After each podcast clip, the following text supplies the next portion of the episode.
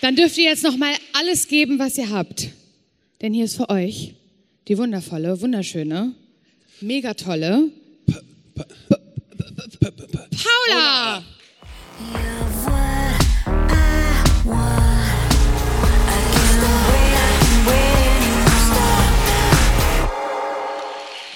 Hallo, ihr Lieben. Woo! Zum möglicherweise zweiten Mal an diesem fantastischen Tag. Wer war eben schon bei, also vorhin bei Vier Brüste für ein Halleluja? Sehr gut. Woo! Ähm, ja, wie ihr wisst, ist ähm, Paula Lieben Lernen mein Ursprungspodcast. Ich habe gestartet mit, den, mit dem Titel Podcast des Scheiterns, weil ich, um das nochmal ganz kurz zu erklären, ursprünglich die Idee hatte, Ex-Partner zusammenzubringen. Ich würde sie getrennt befragen und nämlich dazu, warum ihre Beziehung gescheitert ist und dann zusammenzuführen. Aber es hat sich herausgestellt, dass sehr viele Ex-Partner nicht mehr miteinander reden wollen. Äh, und dann musste ich mich von dem Konzept lösen und habe dann gedacht, warum reden wir nicht über gescheiterte Beziehungen allgemein? Und dann hat sich das, man kann die Genese so ganz schön, finde ich, hören, von Folge 1 bis, keine Ahnung, 100, da änderte sich dann so der Ton ein bisschen. Und äh, bis heute haben wir fast fünf Jahre, glaube ich, zusammen auf dem Buckel, was natürlich eine extrem lange Zeit ist für einen Podcast. Und ich bin euch sehr, sehr dankbar, dass ihr mich und euch da so lange begleitet habt und unterstützt habt bis zu diesem Punkt, ähm, weil es mein absolutes Herzensprojekt ist und ich auch das Gefühl habe, es ist von all den Dingen, die ich tue, möglicherweise das Sinnvollste. Für die, die ihn nicht kennen, erkläre ich noch mal ganz kurz, was es ist. Eigentlich ist es ein Therapie-Podcast, würde ich sagen. Aber weil ich ja immer nur eine Stunde habe mit der jeweiligen Person, ist es wie so eine Art Druckbetankung. Das heißt, ich muss irgendwie herausfinden, was eigentlich Phase ist. Und einer, ich muss ein bisschen rumlaufen, sonst äh, so. Ähm, einer meiner Lieblingsfolgen, ich weiß nicht, ob ihr die gehört habt, ist eine junge Frau, die zu mir kam, weil sie das ursprüngliche Problem hatte, dass sie immer an Jungs gerät, die mit MA anfangen. Matthias, Markus, Martin. So, und wir reden so darüber, über die Schwierigkeit, auch Menschen mit Thomas im Namen oder Stefan oder so zu finden. Und dann lässt sie wie beiläufig plötzlich fallen. Ja, und als ich dann mit 16 Krebs bekommen habe, hat mich meine Mutter immer mit den Öffis zur Chemo geschickt, weil sie das so widerlich fand. So, ich weiß nicht, ob ihr euch an die Folge erinnert, die absolut schockierend war, fand ich, weil sie auch so gut gezeigt hat, wie abgespalten, ja, aus Schutzgründen manche Menschen von ihrer eigenen Geschichte sind. Und ähm, ich glaube, das ist der ganz groß, das ganz große Pfund dieses Podcasts. Ihr kommt zu mir häufig nach jahrelanger Therapie und wir stellen wiederholt fest, dass viele TherapeutInnen die entscheidenden Fragen gar nicht gefragt haben. Das heißt, es wird ausschließlich an den Symptomen gearbeitet. Die Ursache wird aber maximal gestriffen und dann auch nicht weiter ähm, ja, bearbeitet. Viele von euch kommen auch und sagen, das habe ich außer dir aber noch niemandem erzählt. Und ähm, so soll es natürlich nicht sein. Und die Funktion dieses Podcasts ist es, damit keiner da draußen das Gefühl hat, er oder sie ist alleine mit den Themen, die das Leben so mit sich bringt. Und ich hoffe, dass das auch einigermaßen rüberkommt. So, und ähm, wenn ich irgendwo bin, das hat sich wundervoll entwickelt, das ist das Erste, was viele Leute sagen, durch deinen Podcast habe ich XY verstanden und es macht mich so stolz. Ihr habt überhaupt keine Vorstellung davon. Und ich danke euch sehr dafür. Äh, das ist echt super. Wer von euch hier war denn schon bei mir im Podcast persönlich? Okay, also äh, mindestens einer hat mich vorhin angesprochen.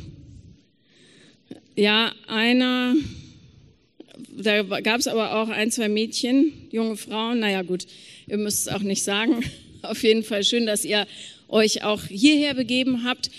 Ich habe mir am Anfang gedacht, ähm, lasst uns hier eine ganz klassische Folge auf, ähm.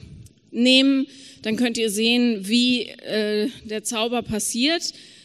Äh, und danke, dass ihr euch so zahlreich gemeldet habt. Dann dachte ich, okay, wenn sollte es irgendwie, sollte die Nervosität um sich schlagen, weil so viele Leute zugucken, was durchaus sein kann, ist das vielleicht kein optimales Setting.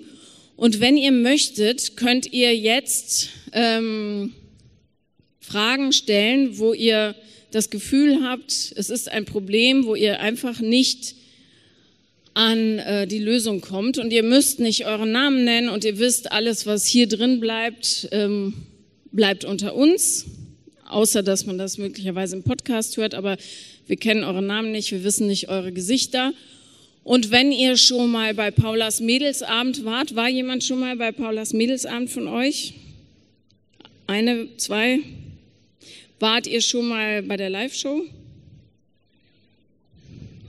Noch nicht, okay. Im nächsten Jahr geht's weiter. Ähm, dann kennt ihr das Spiel. Es ist hier ein sicherer Rahmen und wir können ähm, alles sagen, was sonst möglicherweise noch nicht gesagt wird. Wenn ihr das möchtet, biete ich das an. Hat jemand von euch eine Frage? Danke. Okay. Ich komme zu dir, weil wir sind ja hier unter uns und wir nehmen das nicht auf. Ich halte dir das Mikro hin. Dudeli, dudeli, du. Ich finde das eine wunderschöne Menge. Und auch schön, dass Männer hier sind, ehrlich gesagt. Sonst ist ja doch eine sehr frauenlastige Veranstaltung. So, bitteschön. Also du musst jetzt deinen Namen nicht sagen, dann einigen wir uns darauf, wir sagen einfach gar keinen Namen. So. Ja, hi. Vielen Dank, ähm, auch dass ich hier sein darf. Ähm, ich muss dazu sagen, äh, durch deinen Podcast ähm, habe ich extrem zu mir selbst gefunden. Ich habe eine autistische Spektrumsstörung und du kennst das ja von deinem Sohn. Und äh, ja, ich habe äh, aktuell etwas Liebeskummer, weil mich meine Affäre verlassen hat, wenn man das so sagen kann. Und ich wüsste ganz gerne, ob du vielleicht oder andere hier Anwesende. ja, ähm, ob du vielleicht einen Tipp hast, wie ich als autistische Frau im Spektrum vielleicht ähm, ja, eher die richtigen Männer im Blick haben kann. Super, danke. Nur für gleich, genau. Ähm, also, für alle, die es nicht wissen, mein älterer Sohn ist auch auf dem autistischen Spektrum. Wir haben das relativ spät gemerkt, aber er hatte totale Probleme im, ja, also er konnte keine Freunde finden, weil es ihm sehr schwer fällt, äh, Stimmung, Regungen, Grenzen und so weiter auszulesen. Und ähm, gleichzeitig sind Menschen auf dem Spektrum total interessante Persönlichkeiten. Aber man muss natürlich mit gewissen Eigenheiten leben. Ich weiß nicht, wie ausgeprägt es bei dir ist, äh, ob du zum Beispiel auch nur bestimmte Lebensmittel isst. Hin und wieder. Hin und wieder, genau. Also ich habe Pizza vorher schon nicht gemocht, aber jetzt hasse ich Pizza, wie oft Pizza verlangt wird zu Hause. Ähm, und das ähm, Wichtigste bei allem ist, egal was los ist mit euch, wo ihr das Gefühl habt, das könnte es dem anderen vielleicht schwieriger machen, Zugang zu finden, ist die absolute Ehrlichkeit, mit dem wer ihr seid. Okay, das ist ganz äh, cool, dass du das auch so auf den Punkt bringst, weil ähm, bisher wurde mir das auch so gespiegelt, dass gesagt wurde, Mensch, warum trägst du das wie so eine Monstranz vor dir her? Aber ich denke, dass die brachiale Ehrlichkeit dann doch am besten ist. Naja, vor allen Dingen, weil ihr ja ähm, wisst, nur wenn ihr euch wahrhaft zeigt, kann Richtig. der andere auch wahrhaft andocken. Ihr habt also ja. gar keine Möglichkeit, als mhm. zu sagen, das bin ich. Ja. Und wenn jemand sagt, äh, ich finde dich aber nur in der und der Version gut, dann macht es überhaupt keinen Sinn, mit der Person Zeit zu verbringen, weil die meint nicht dich. Mhm. So. Und darum ähm, wenn derjenige nicht mit dir klar kam, dann ist es ja okay und nicht weiter persönlich gemeint, auch wenn es sich super persönlich anfühlt. Aber äh, es gibt nichts, was du tun kannst, damit er seine Meinung ändert. Das mhm. ist einfach so. Und äh, bei Liebeskummer neigt man ja immer dazu zu sagen, ach wäre, hätte, könnte und so weiter, aber es ist nicht. Ja, das äh, ist auf der rationalen Ebene, ne? ist das total logisch und auch, ähm, ich denke, auf der emotionalen Ebene auch angekommen. Nur ich, ich finde diesen Sprung so schwer von, ähm, ja, wo, wo erkenne ich wenn, wenn mich zum Beispiel jemand manipuliert, das ist halt für mich extrem schwer rauszufiltern. Ne? Wo, wo spielt der andere mir jetzt was vor und wo ist es tatsächlich echt? Weil das ich denke, das ist was, was äh, Menschen im autistischen Spektrum auch irgendwie eint, ne? dass das nicht so einfach ist zu lesen. Ist für dich super schwer zu lesen, ja. weil du auch zum Beispiel wahrscheinlich Schwierigkeiten mit Ironie und so weiter genau. hast, weil ja. Menschen auf dem autistischen Spektrum nehmen es so, wie es gesagt wird. Genau. Aber richtig. du hast doch gesagt, das, ja, genau. aber der Zwischenton und die Zwischentöne fehlen eben. Unglaublich schwer, ja. Und das bedeutet, dass dir alleine der Weg bleibt, äh, der uns eigentlich allen äh, vorgegeben ist, nämlich nicht auf das Wort zu achten, sondern nur auf die Handlung. Gut. Benimmt sich jemand okay. so, dass er dir zugetan ist, ist jemand zuverlässig, loyal okay. und so weiter, dann ist es gut. Der kann sonst was erzählen, ja. äh, gilt aber nicht. Ich verstehe. Also, das und das fällt dir, glaube ich, dann auch leichter, dich daran zu orientieren. Ne? Das ist gut. Ja. Danke. Ja, bitte. Weil die Worte, wir ja. können alle, ich kann dir jetzt sagen, ich liebe dich, du bist die Frau meines Lebens. Ja. Aber ich, ich stehe gar nicht auf Frauen, weißt du? Ja. Heute schon, okay, gut. Aber du weißt schon, wenn ich dich knutsche und streichel, dann könntest du eher sagen, hm, hm. Ja, also weil ja, Worte fallen uns leicht, aber die Handlung, das ist das, woran wir erkennen, meint es jemand ehrlich oder nicht. So, und das ist ähm, für Menschen auf dem Spektrum ein guter Orientierungspunkt. So. Sehr gut. Sehr Danke. gut, du bist auch sehr. So, sehr wohl, so wird's jetzt gemacht. Okay. Ja. Vielen Dank für Dankeschön. deinen Beitrag. Und übrigens, Liebeskummer ist ganz häufig, äh, ja. wie lang ging die Affäre? Zwei Jahre. Ja, es ist hart, aber es gab gewisse Aspekte, die einfach sehr gut waren. Das ich will jetzt nicht näher drauf eingehen, aber. ja, ja, aber Leute, Körperlichkeit. Ja, ich weiß. Ja, also, Oxytocin und da ist auch, da muss man wirklich dann auch ja. überlegen, ist das das, was ja. ich mir wert bin? Weißt du, war es eine Affäre, weil er noch jemand anderen hatte? Ja. Ja, ich weiß. Also, liebe Leute, ähm, die Affäre von jemandem sein oder eine Affäre beginnen mit jemandem ist ein deutliches Zeichen dafür, dass was mit dem Selbstwert und dem Kommunikationsvermögen da nicht so ist, wie es möglicherweise sein könnte. Und ihr seid alle mehr wert, als die Nummer zwei zu sein. Absolut. Immer. Ja. So.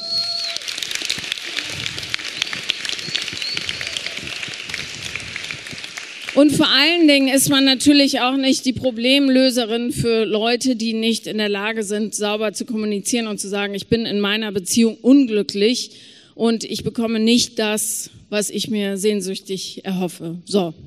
Und erwachsen werden müssen leider auch alle einzeln. Ihr könnt keine Menschen retten. Bitte hört sofort auf damit. Ist wirkliche Zeitverschwendung. So, bitte, es war eine fantastische erste Frage und jetzt könnt ihr alle Dämme platzen lassen und einfach raushauen. Fangen wir innen an und arbeiten uns nach draußen. Hallo. Hi, ich freue mich total hier zu sein. Ich ähm, freue mich, dass du da bist. Ich höre dann. Ich gehe nach vorne, weil da müssen nicht alle so. Ja. So. Ähm, und zwar höre ich deinen Podcast schon seit fünf Jahren und dadurch habe ich auch einige Muster in mir erkannt tatsächlich. Und seit eineinhalb Jahren date ich recht viel und habe festgestellt, dass ich irgendwie immer ein selbes Muster fahre ähm, was Typen betrifft. Also wie die mit mir umgehen oder wie sie sich verhalten beim Schreiben. Erzähl mal.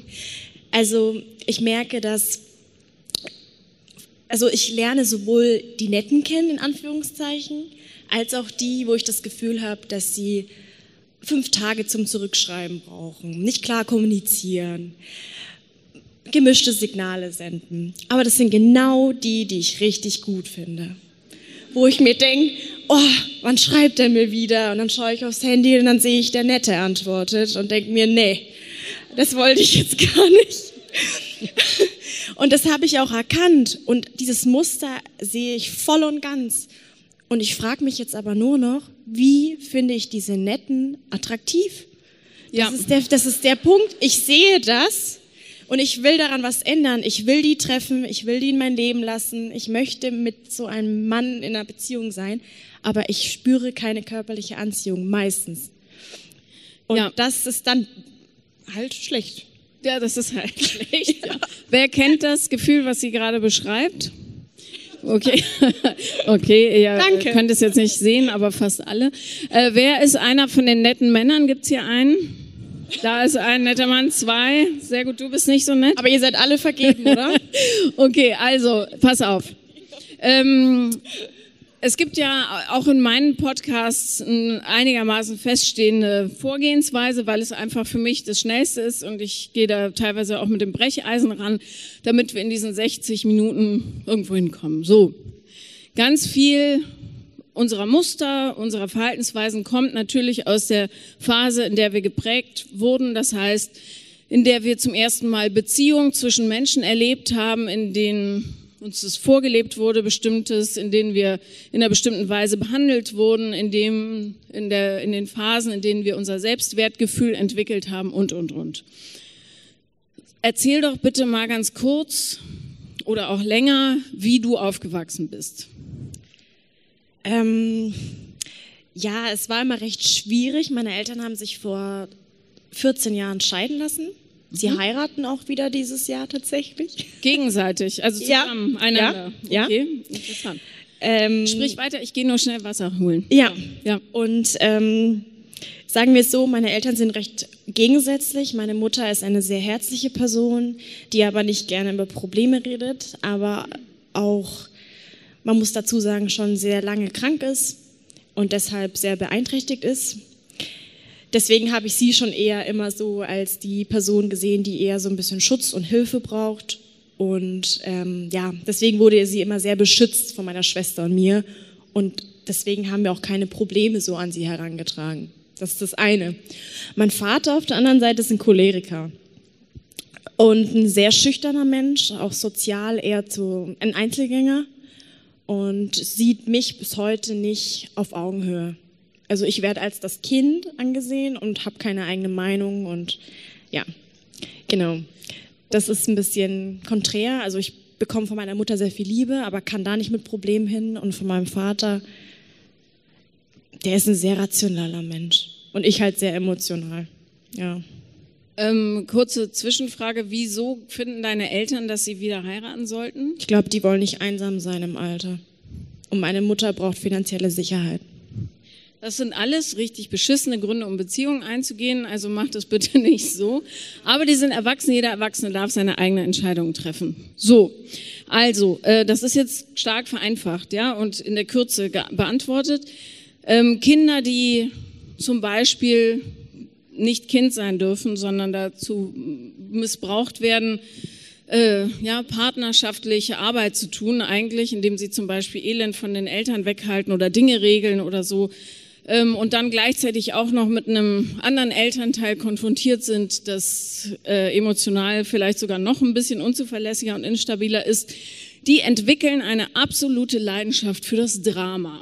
Und dein Gehirn ist darauf programmiert, so funktioniert leider das Menschsein, dass es Drama richtig geil findet. So, Ja, meine Freundin, die heute auch dabei ist, die hört sich das Drama jede Woche an. ja, Sie findet es aber auch spannend. ja absolut. Also Ist zumindest nicht langweilig. sie will gar nicht, dass ich in eine Beziehung gehe.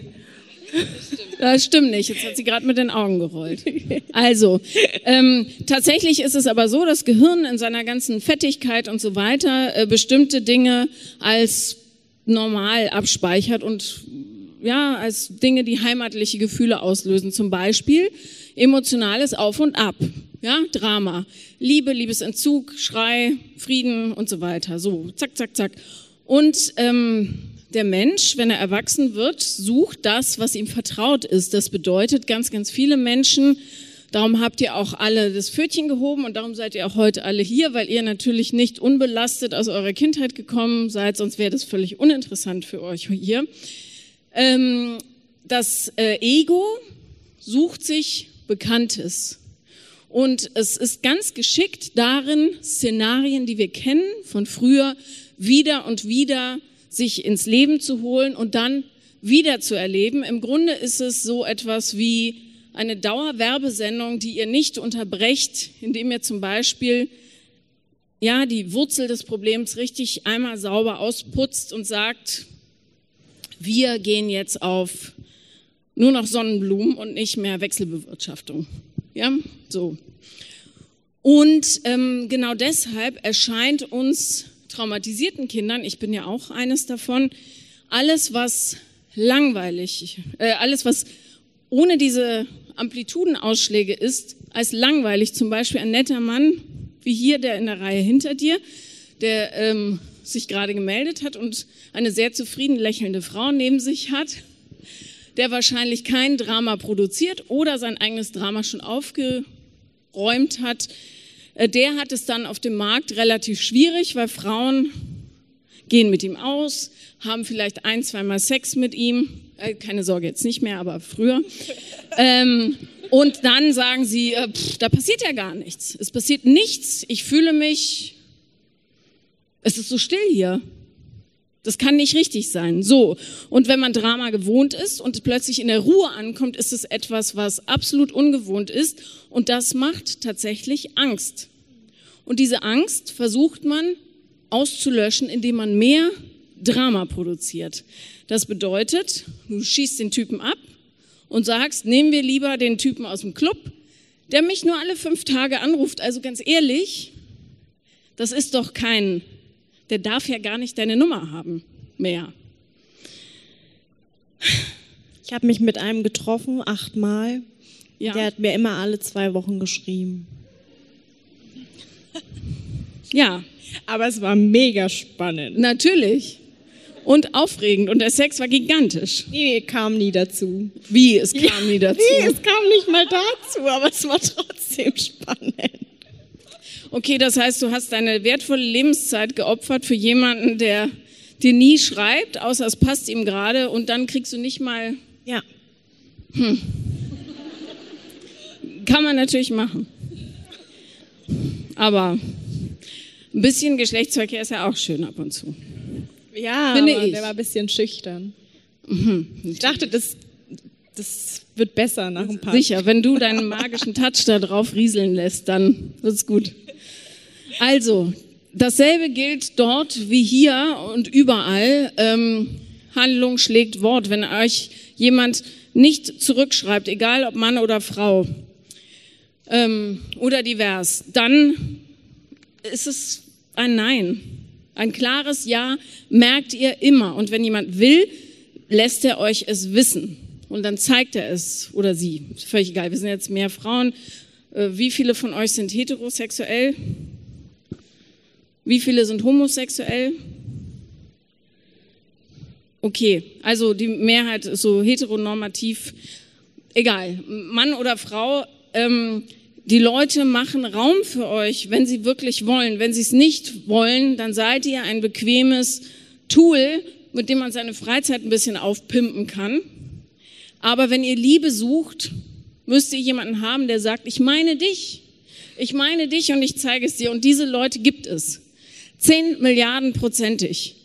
Und wenn du das nächste Mal, oder ihr, ähm, wer ist ein Single von euch? Mhm. Wer ist in einer Beziehung? Wer hat eine Affäre, aus der sie eigentlich raus sollte? Können wir gleich auch noch drüber reden. Ich merke mir das. Okay. Also, ähm, ich weiß nicht, wo ich war, aber ähm, dieses Drama, genau. Also wenn ihr merkt, ich mag die Person, das ist ein super Kumpel, aber ich finde ihn langweilig und körperlich überhaupt nicht anziehend, dann hinterfragt euch selber. Und es gibt natürlich Leute, die man langweilig und nicht attraktiv findet, total klar.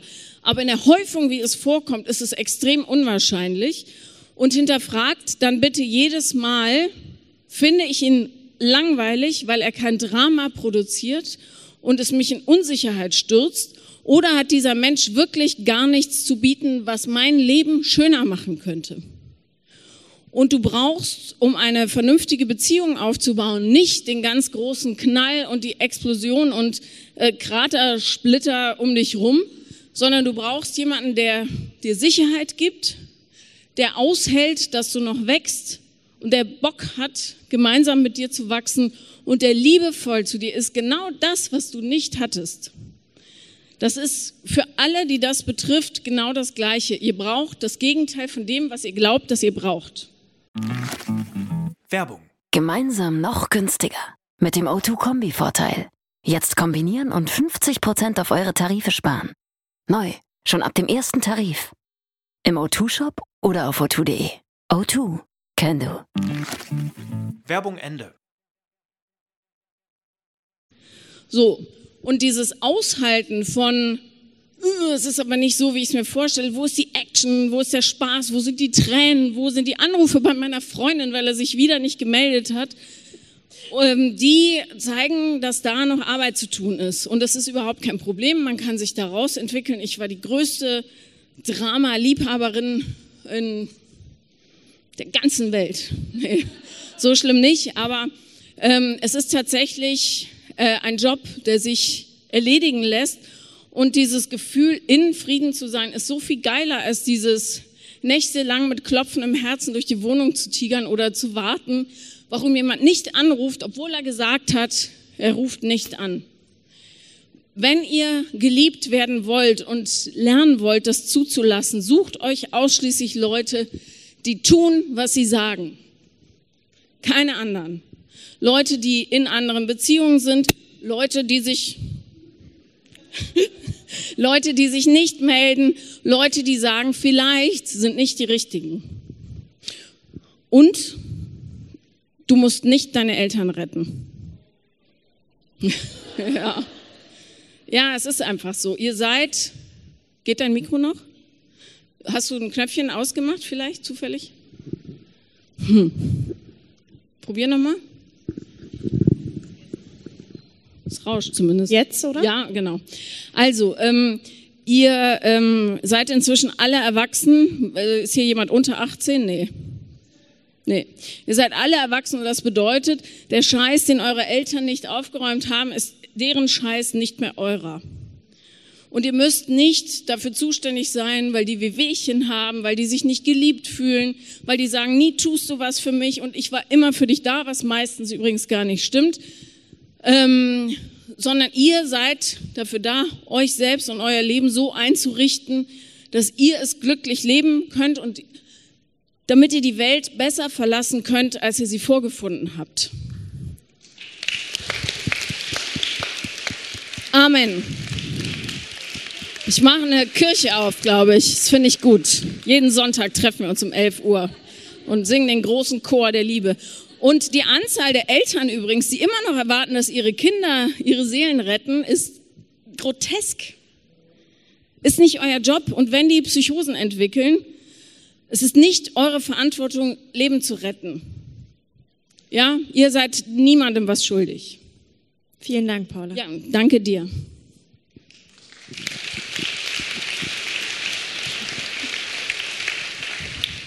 So, bitteschön. Hallo. Hallo. Hallo Paula, ich freue mich auch sehr hier zu sein. Ähm, ich war vorhin bei deinem Auftritt mit Sophia auch und da wurde von Sophia ein Thema aufgeworfen, was mir nur allzu bekannt vorkommt. Und ich wollte mal nach der Auflösung fragen, wenn es denn eine gibt. Nämlich die Situation, dass man äh, Probleme mit der Kommunikation hat, und zwar der Gestalt, dass einer auf der emotionalen Ebene und einer extrem auf der rationalen Ebene kommuniziert und man so vielleicht über dasselbe Thema redet, aber dennoch aneinander vorbei. Das hat sie kurz aufgeworfen und ich habe mich gefragt, weil es mir so bekannt vorkommt, ja, wie, wie kommt man raus? Also ich habe das Gefühl, ich merke das schon teilweise in den Situationen, aber ich habe keine Lösung und es kommt trotzdem zum Streit. Ja, super Frage, danke. Also ähm, sehr häufig sind wir mit Menschen zusammen, ohne genau zu wissen, mit wem wir eigentlich zusammen sind, weil diese Menschen quasi Abziehbilder sind unserer Projektion und wir uns äh, überlegen, Thorsten ist, heißt jemand Thorsten? Sonst nehme ich einen anderen Namen. Du bist alles heute, ne? Ja. Thorsten ist äh, ein selbstbewusster, kreativer, führungskräftiger Mensch, obwohl Thorsten eigentlich ein eher ängstlicher äh, Mitläufertyp ist, um es jetzt mal so sehr grob äh, plastisch zu sagen. Und ähm, das ist häufig der Fall, wenn man zum Beispiel ein bisschen mit emotionaler Abhängigkeit zu tun hat. Das bedeutet, ähm, Menschen eher, also Menschen braucht, um das eigene Selbstwertgefühl hochzupimpen. Das heißt, man hat wahnsinnige Schwierigkeiten mit dem Alleine sein.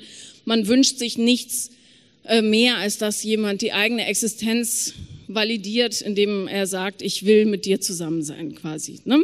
Also mal abgesehen davon, muss man sich wirklich angucken, mit welchem Menschen bin ich tatsächlich zusammen und dann muss man sich ins Köpfchen hämmern, ich kann den Menschen nicht ändern.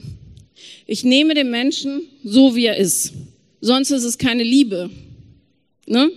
Liebe bedeutet, jemanden zu nehmen, wie er ist und sich dafür zu entscheiden, mit dieser Person ein Leben zu bauen.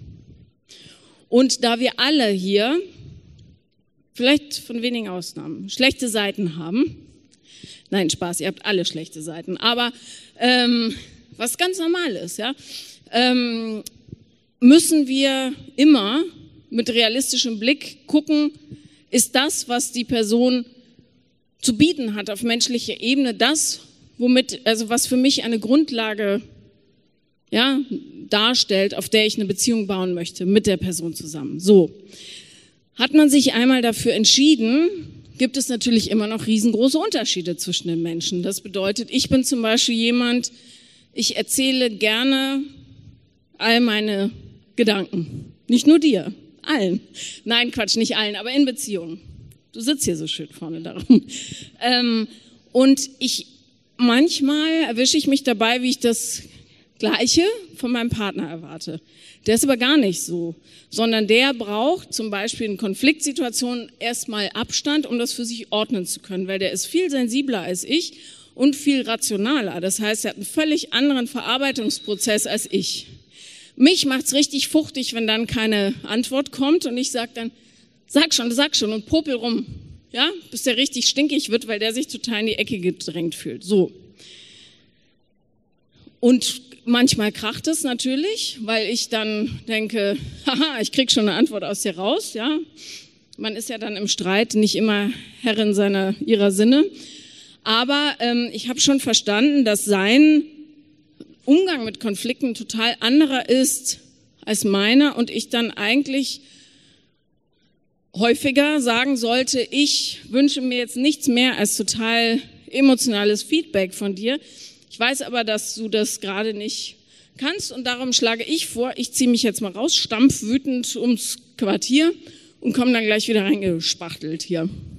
So, das wäre weise, klappt nicht immer. So, aber ähm, man muss, abgesehen davon, gibt es dann natürlich auch noch eine andere Komponente, nämlich die, dass man sich einfach gar nicht versteht im wahrsten Sinne des Wortes, weil der andere gar kein Interesse daran hat, zum Beispiel dich zu verstehen, sondern der führt Beziehungen, indem er sagt, so haben wir es immer schon gemacht, äh, wieso, wir sind doch jetzt zusammen, beschwer dich nicht, du hast doch eine Wohnung und eine Kaffeemaschine, was willst du denn noch? Äh, während du aber eigentlich was ganz anderes brauchst, ja, und das kann ich natürlich jetzt nicht sehen, ob das bei dir, wie das bei dir ist, so. Aber ähm, wenn das der Fall wäre in Beziehung, da kann man gar nichts machen, außer irgendwann feststellen, okay, das ist nicht die Art Leben, wie ich es leben möchte. So, nehmen wir mal an, es ist alles in Butter, ihr seid einfach unterschiedliche Kommunikationstypen und wollt aber im Grunde dasselbe, nämlich problemlösend eine Zukunft bauen, äh, dann bleibt dir nichts anderes übrig, als tatsächlich oder euch gegenseitig zu verstehen, wie der andere tickt und dementsprechend zu handeln. Das heißt zum Beispiel, äh, zu sagen, stopp, ich glaube, wir fahren jetzt beide aus Versehen in falsche Richtung, wir haben aber eigentlich ein Ziel, nämlich äh, die Lösung des, wer räumt die Geschirrspülmaschine ein oder was weiß ich. Äh, übrigens eins der Hauptstreitthemen in Beziehungen, interessanterweise Hausarbeit. Und es lohnt sich total, da wirklich sich vorab, nicht beim ersten Date, aber relativ zeitnah über die unterschiedlichen Geschirr Spülmaschinen, Einräumtechniken und Verpflichtungen auszutauschen und so weiter. Äh, weil das ist wirklich, ja, das, das ist dann das, was häufig so macht. Ähm, einander verstehen zu lernen, ist meiner Meinung nach ein ganz, ganz großes Ziel innerhalb von Beziehungen. Und das Einzige, ehrlich gesagt, worauf man oder zwei Sachen, worauf man achten muss. Wo kommt die Person her? Was hat die gelernt innerhalb ihres Familiensystems? Wenn er zum Beispiel aus einer Familie kommt, wo gar nie über irgendwas geredet wird, weil alle immer alles super finden und sich so begrüßen.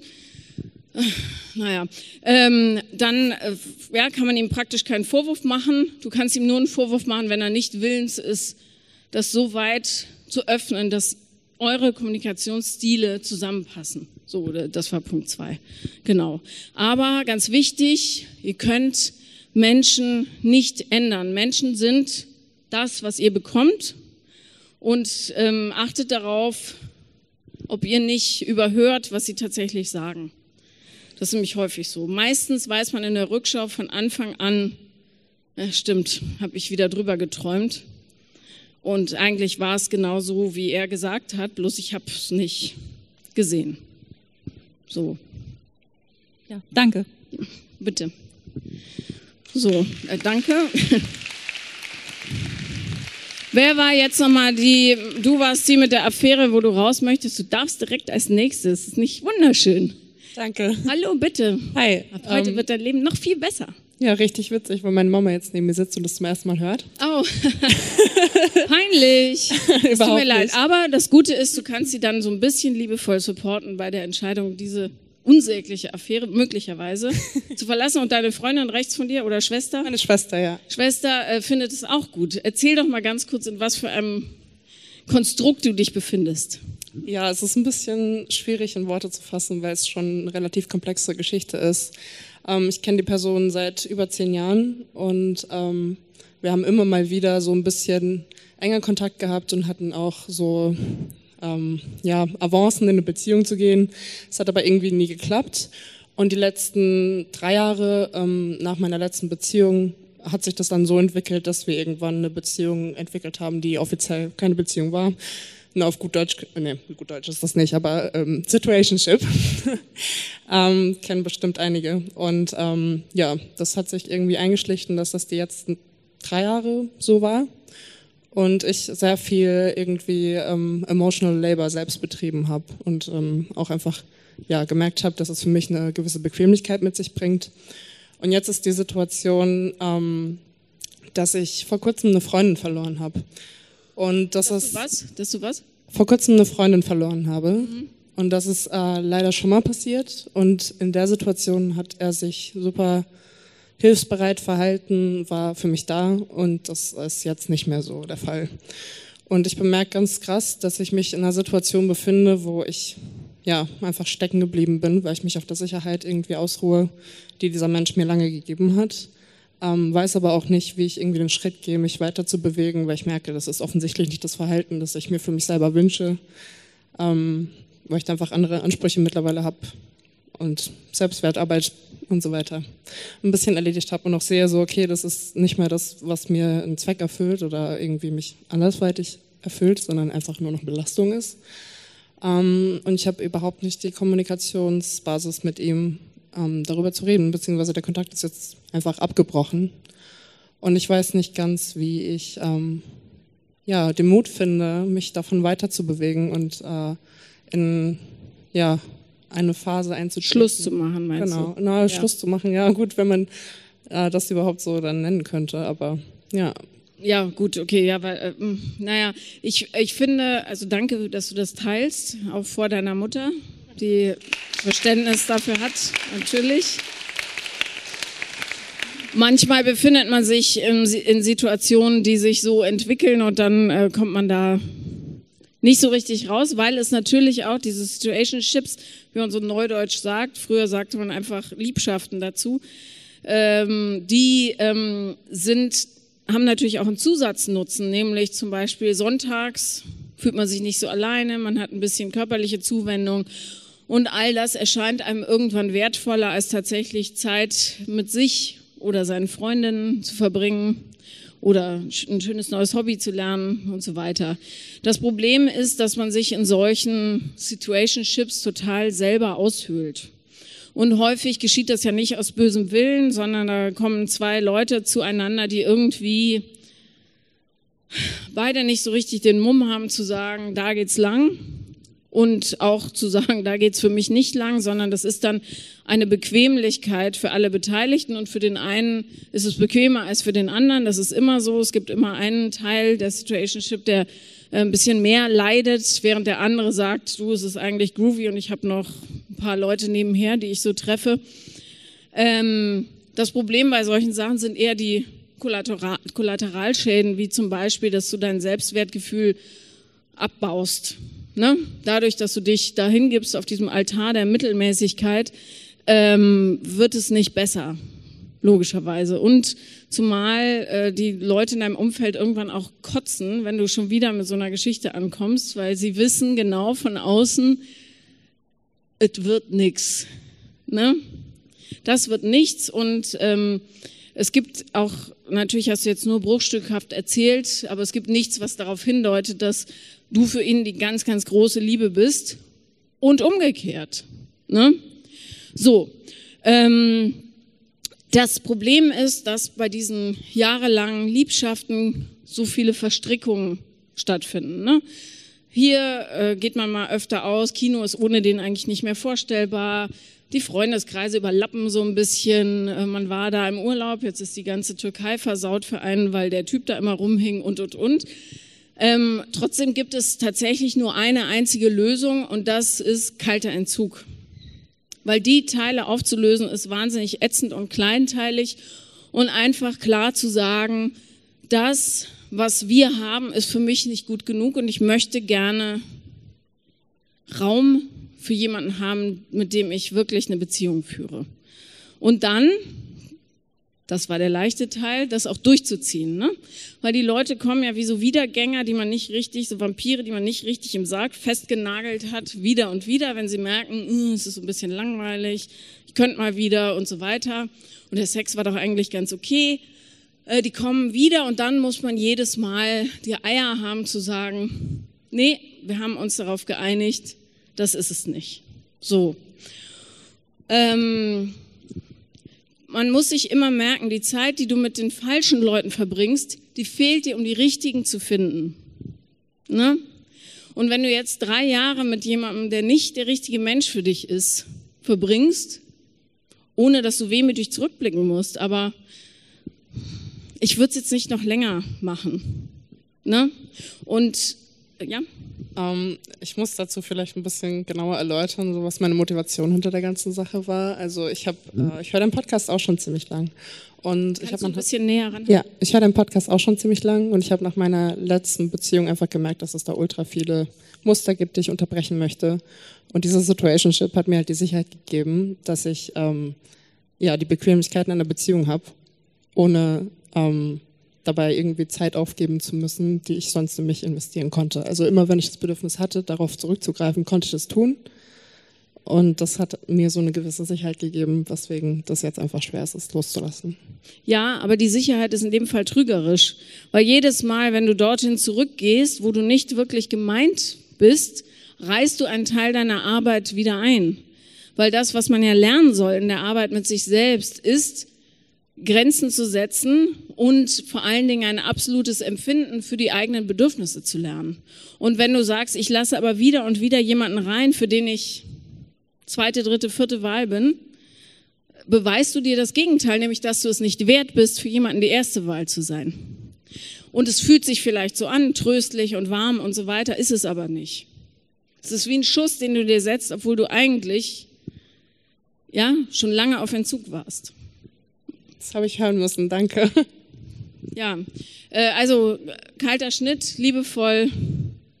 Salü, mein Lieber. Und, und deine Schwester freut sich. Guck, wie sie guckt. ne, die hört sich das ja auch schon seit ja. zehn Jahren an. Also.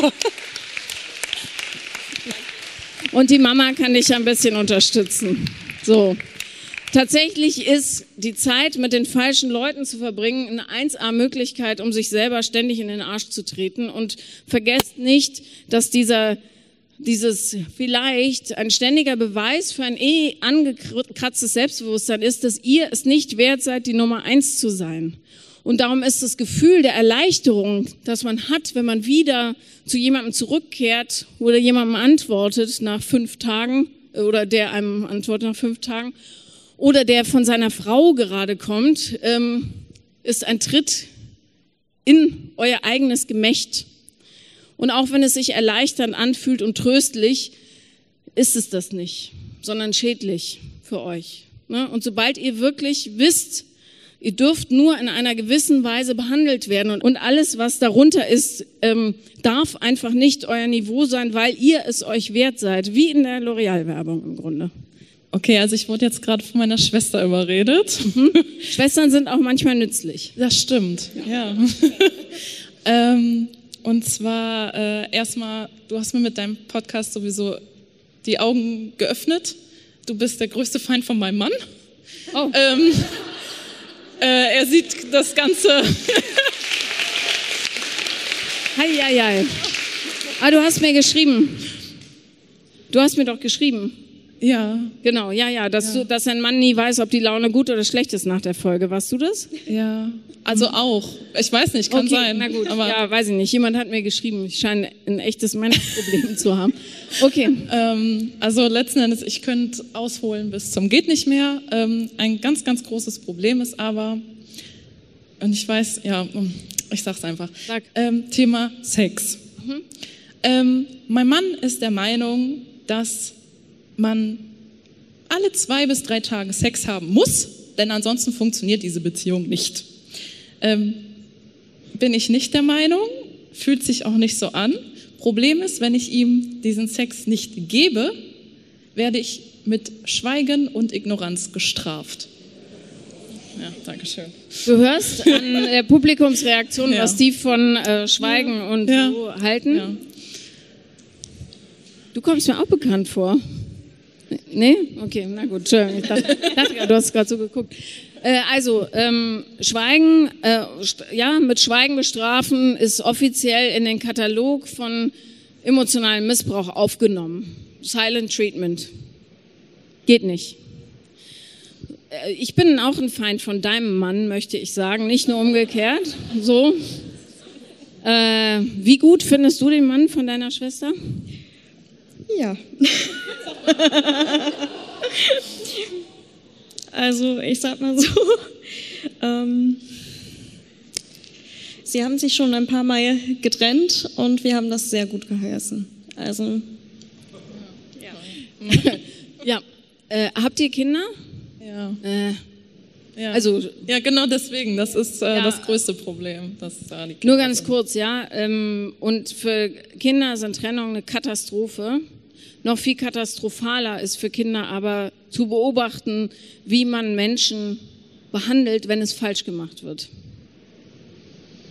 Ne? So, abgesehen davon, dass ich finde, du solltest mit deinem Mann eigentlich gar keinen Sex mehr haben. Aber da bin ich auch. Äh,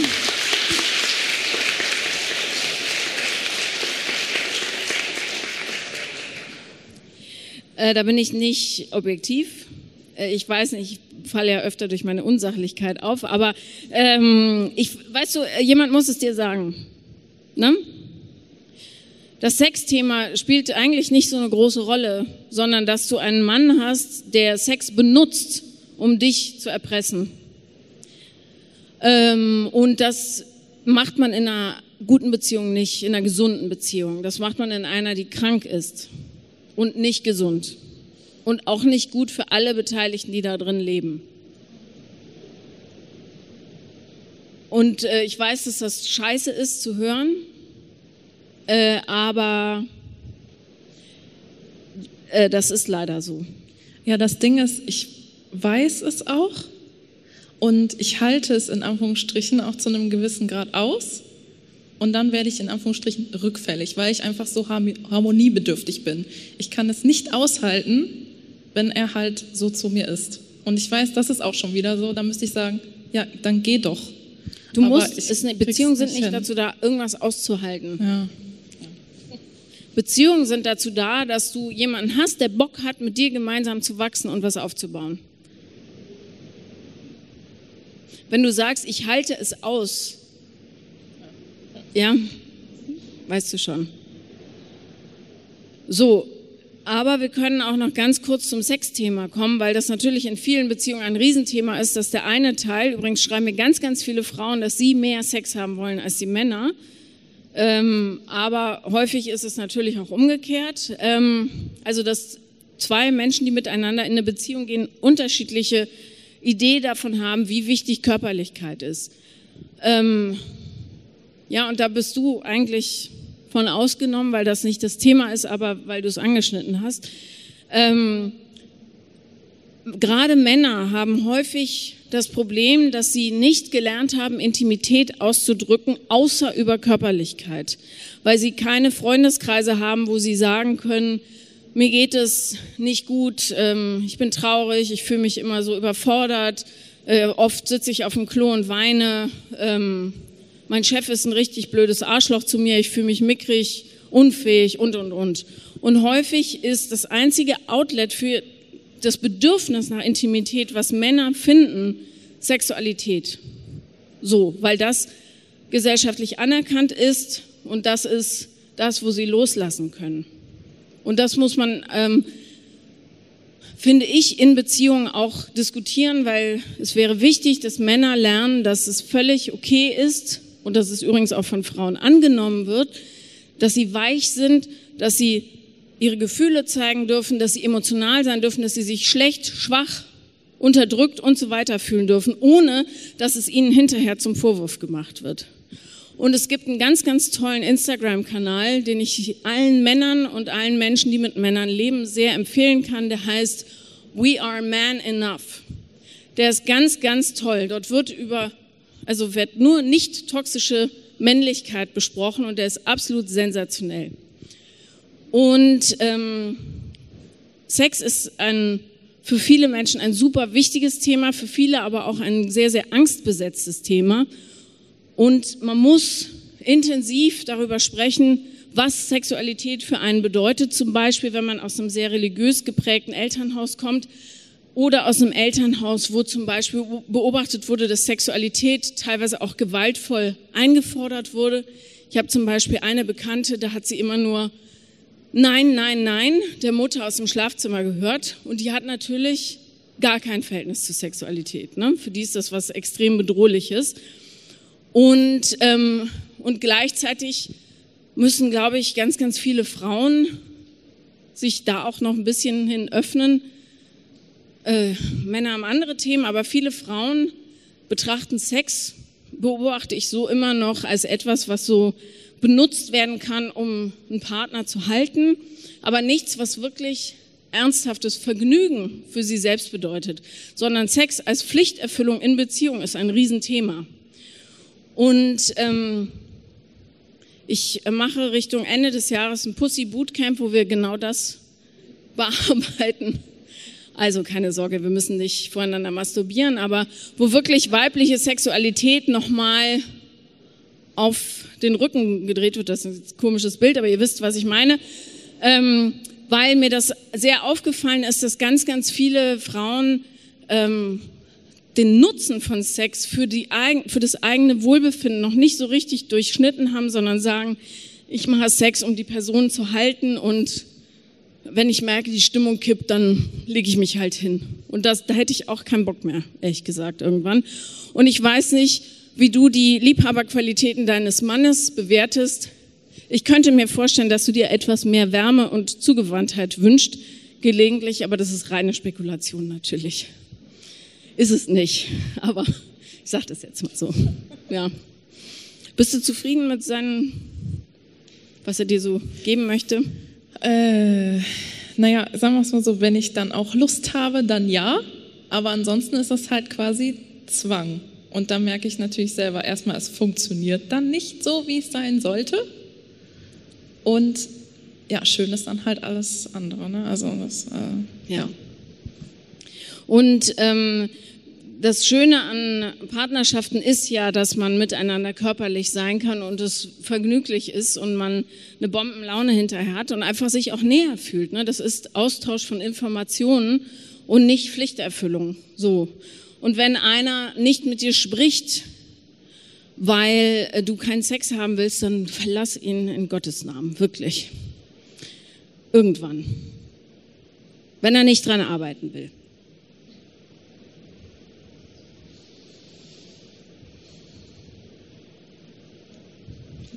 Danke.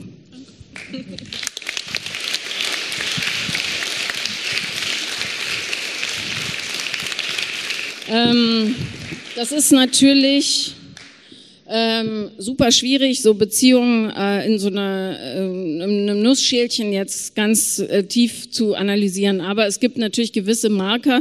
Wenn die auftauchen, weiß man, äh, da und da liegen einfach größere Probleme und Partner mit Schweigen zu strafen ist eine dieser ganz, ganz roten Flaggen, wie man heute sagt, weil das macht man nicht mit Kindern und das macht man auch nicht mit Erwachsenen. Wenn ich einen von euch erwische, wie er seine Kinder mit Schweigen bestraft, setzt es was, und zwar richtig, auch wenn körperliche Gewalt natürlich keine Lösung ist, aber seid nicht mit mir in einem Raum. Kinder sind liebevoll zu behandeln und es ist essentiell für Kinder, dass sie liebevolle Vorbilder haben. Und wenn ihr es nicht könnt, dann geht in Gottes Namen in Therapie. Sonst müssen die es nämlich machen. Und das ist scheiße. Durchbrecht den Kreislauf. Das ist so wichtig. Wirklich. So.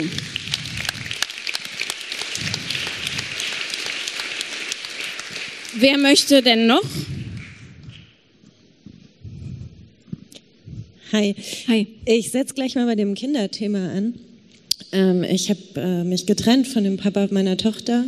Das hat jetzt so zwei Jahre gedauert. Wir haben das, ich finde, richtig gut gemacht.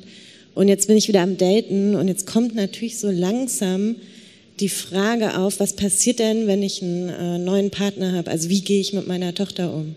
Weil ich will die halt nicht überfordern, ich will ähm, die aber auch mitnehmen, weil ich habe es selbst erlebt mit meinen Eltern, mit meiner Mutter, was passiert, wenn man als Kind Dinge spürt. Also zum Hintergrund, mein Vater hatte eine Affäre und es gibt ein Kind, von dem haben wir erfahren, da war der acht oder zehn.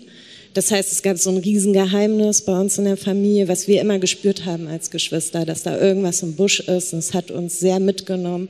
Und jetzt stelle ich mir gerade so die Frage, wie würde ich dann umgehen, wenn ich vielleicht irgendwann mal einen neuen Partner habe? Also ähm, zum Thema Familiengeheimnisse. Familiengeheimnisse, das weiß man aus ganz, ganz vielen Studien, die setzen sich tatsächlich über Generationen fort. Die müssen überhaupt nicht ausgesprochen sein. Äh, zum Beispiel, ja, klassisches Beispiel, Opa war ein äh, Kriegsverbrecher. Ja, wird nicht drüber gesprochen. Irgendeine Generation zeigt irgendwann, dass was ganz, ganz kaputt ist im System, Schizophrenie, Psychosen und so weiter zum Beispiel. Also, darum ist es so wichtig, kindgerechte Wahrheiten auszusprechen und nichts äh, zu verheimlichen, was Kinder sowieso ahnen. Natürlich, da war er in einem Dilemma, das sehe ich ein. Äh, man will ja nicht zugeben, dass man ein untherapierter Arsch ist. So, also, ähm, wenn man neue Menschen kennenlernt und du merkst, der könnte wirklich was sein, ja, für die Zukunft. Ich würde mir das einfach, wie alt ist dein Kind? Äh, die sieben. Sieben. Ähm, ich würde mir das ganz, ganz genau angucken, damit du sie nicht so einem Wechselbad der Gefühle aussetzt, ja, weil Kinder und ich, also ich hatte das, ich habe es gehasst. Äh, hier ist Winfried, hier ist Jerry, hier ist Horst. Die hatten die wildesten Namen, die Typen. Äh, einmal hatte sie einen, der war 19 oder so, also und ich war 13, das war total schräg. Äh, und die wurden mir aber immer direkt vorgestellt, hier, das ist mein neuer Freund und so weiter. Und du versuchst ja als Kind dich anzupassen und Nähe herzustellen, weil du als Kind Nähe zu Erwachsenen brauchst, weil du beschützt werden musst, sie müssen dir was beibringen und, und, und. Ähm, ich würde mir immer die Menschen ganz, ganz genau angucken. Am einfachsten geht es tatsächlich, das lässt gute Rückschlüsse zu häufig, sich anzuschauen, an welchem Familiensystem die groß geworden sind und wie die mit Konflikten umgehen. So, und wenn du dann noch deine eigenen Muster kennst, äh, dann würde ich, also ich habe den ehrlichen Weg gewählt ähm, und habe gesagt, ich habe jemanden kennengelernt, den mag ich sehr und ich würde gerne ein bisschen Zeit mit dem verbringen. Jedes Kind der Welt, das sich einigermaßen sicher ist der Liebe der Eltern, wird das sagen, okay, prima, bin ich gespannt, aufregend, jemand Neues.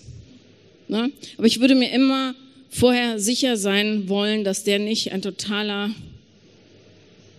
schräger Vogel ist. Ja, sowieso. Genau. Deshalb denke ich auch jetzt schon drüber nach. Also es gibt niemanden, den ich da irgendwie mit nach Hause nehmen will oder irgendwas. Aber ich mich das neulich mal gefragt, dachte so, ach, und es passt so gerade so gut. Ja. Kinder brauchen äh, einfach Liebe und es kann aus vielen Quellen kommen. Ja? Also bloß weil jemand nicht blutsverwandt ist, heißt es nicht, dass es schlecht ist. Aber es muss jemand sein, der den Kindern was geben kann. Und er darf nichts nehmen. Das ist wichtig, finde ich. Ja, danke. Viel Spaß beim Daten. Danke.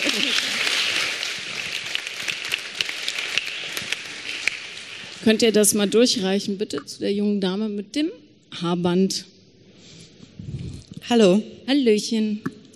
Ich äh, habe auch das Problem mit Situationships lange gehabt. Ähm, hatte auch eben so dieses typische, die Netten sind nicht so interessant. Und ähm, eben fünf Tage antworten, man wartet. Jetzt date ich jemanden oder sehe jemanden schon seit ein paar Monaten, wo ich mir keine Sorgen machen muss äh, oder Gedanken machen muss, mag er mich, mag er mich nicht. Aber er sagt die ganze Zeit jetzt, er möchte keine Beziehung, weil keine Liebe da ist. Ich weiß aber aus seinen Ex-Beziehungen, dass da halt immer Drama war. Und deshalb ist das, also mit den Ex-Freundinnen halt sehr viel Eifersucht, Lügen, Betrügen. Und bei uns ist sehr viel offene Kommunikation. Aber. Ja, ich höre zu. Okay. Ja, also er hatte eine sehr schwere Zeit, als sein Vater gestorben war, von drei, vier Jahren, auch ähm, mit gewissen Substanzen. Und mittlerweile wieder auf einem guten Weg.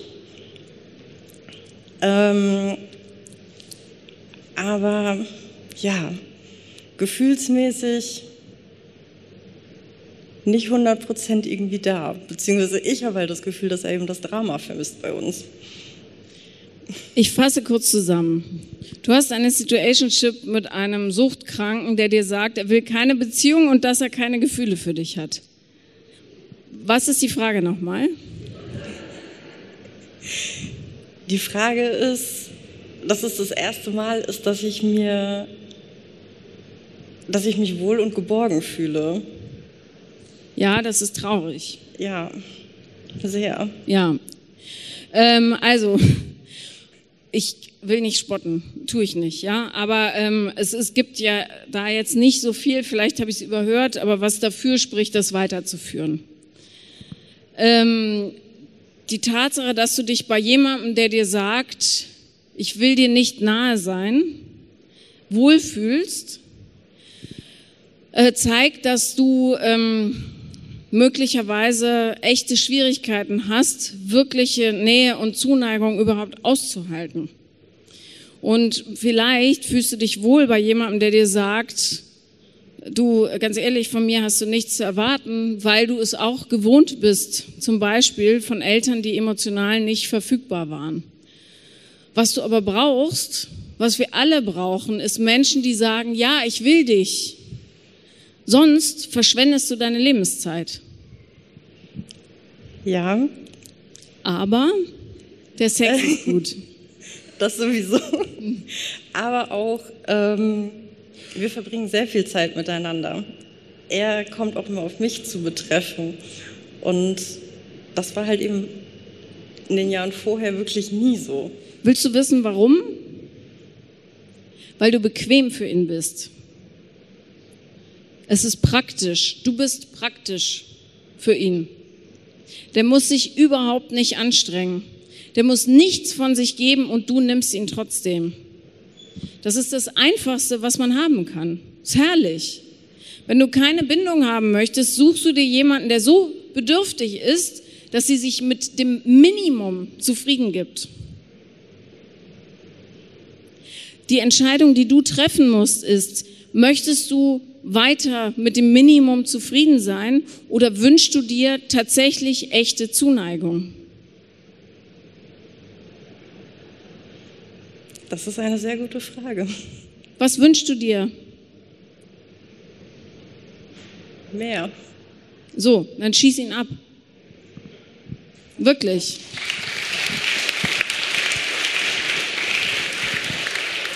Äh, äh, wirklich, wenn euch jemand sagt, ich will dich nicht, hört auf ihn.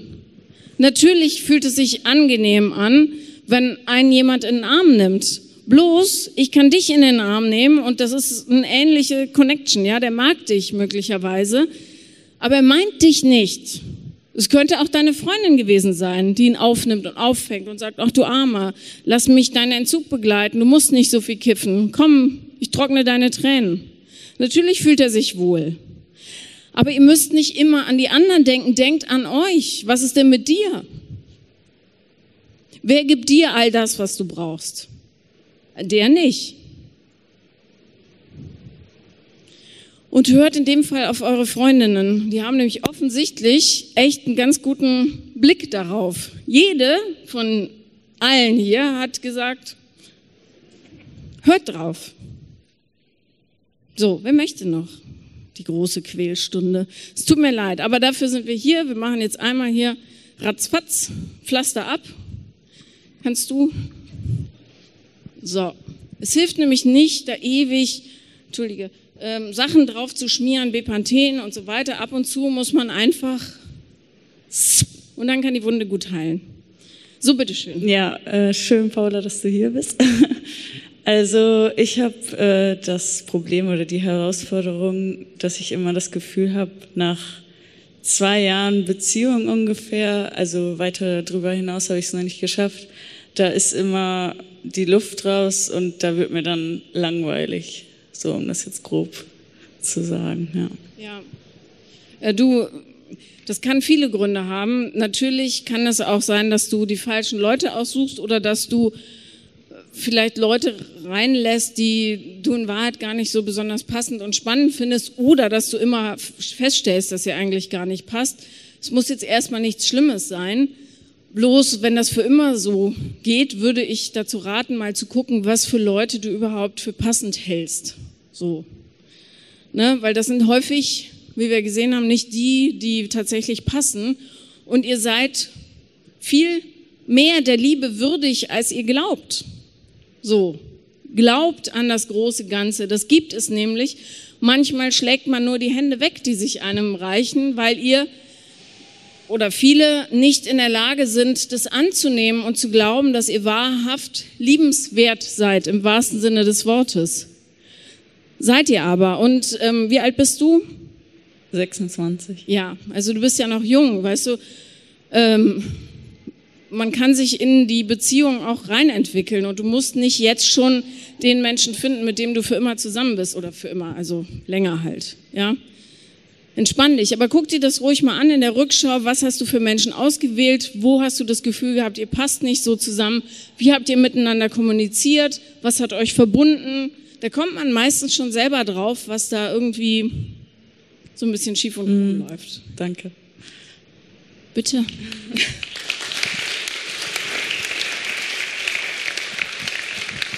Ja, die Schwester. Herzlichen Dank.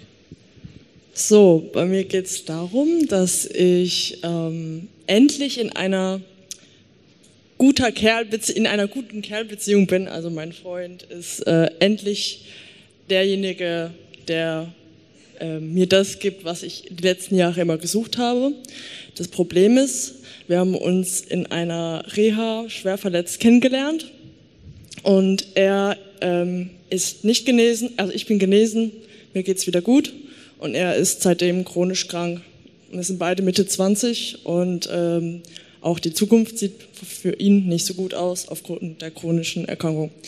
Meine Frage wäre zum Beispiel, ähm, wie kann ich mich aus dieser Abhängigkeit zu ihm besser lösen. Wenn es ihm schlecht geht, geht es mir auch schlecht, weil ich bin ein sehr sensibler Mensch, ein sehr hochsensibler Mensch und ja, habe da immer ganz, ganz schwierige Probleme, mich abzugrenzen, wenn es ihm mal nicht gut geht, weil eben Schmerzen, körperliche Schmerzen auch extrem mental belastend sind, das muss man ja nicht sagen.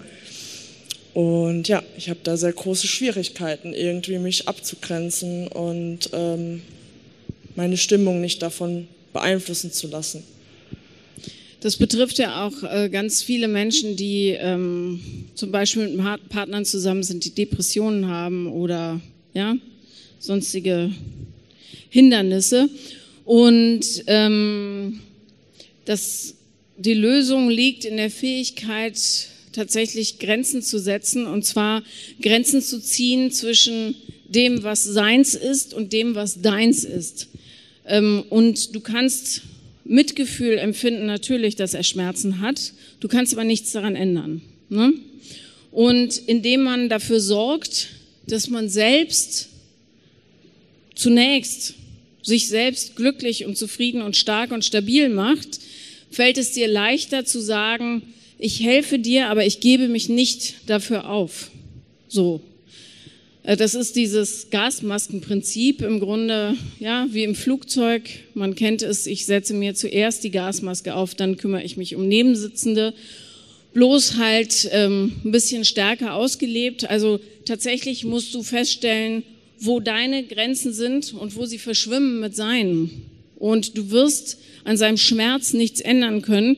Du kannst aber eine starke, unterstützende Partnerin sein bis zu einem gewissen Maße, wo es anfängt, dich selbst auszuhöhlen. Und dann musst du dich da rein entwickeln, dass du die Fähigkeit findest zu sagen, ich ziehe mich jetzt zurück und lade meine Batterien auf. Und das bedeutet nicht, dass du ein böser Mensch bist oder dass du lieblos bist, sondern es bedeutet, dass du gesund bist und darauf achtest, dass es dir gut geht. Das ist absolut essentiell. Das habe ich ja. dank deines Podcasts auch gelernt. Ja. Gut. Dankeschön. Also.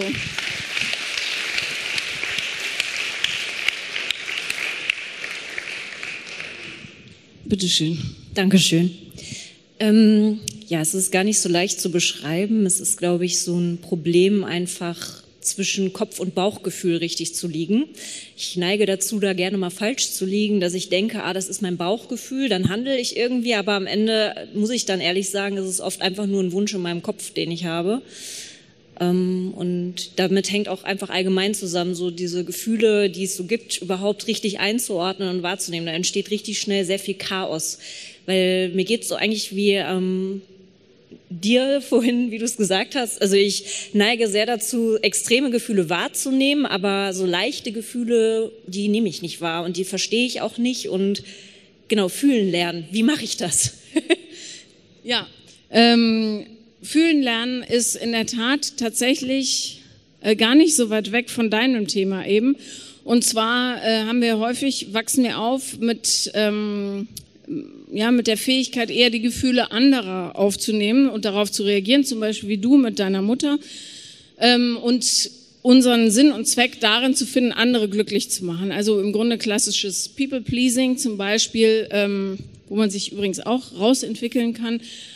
Aber ähm, diese Feinstofflichkeit des, was bin eigentlich ich und was denke ich gerade oder schnappe ich Emotionen von jemand anderem auf oder aus einer Situation, die mich irgendwie triggert, ist ein bisschen in der Tat mühevoll ähm, rauszufiltern.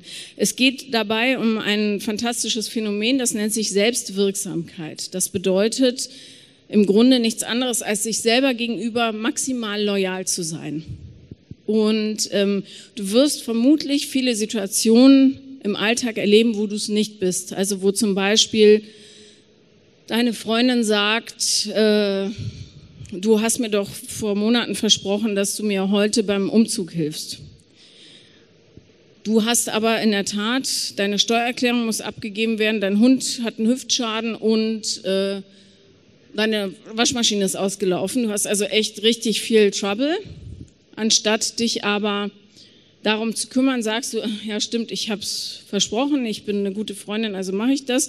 Fühlst dich aber den ganzen Tag, hast so ein fieses Kribbeln im Bauch und fühlst dich elend und schlecht damit und hast, musst vielleicht abends dann irgendwas Kompensatorisches machen. Keine Ahnung, äh, massenweise Instagram scrollen, was essen, Dating-Apps runterladen, was weiß ich, was man so machen kann.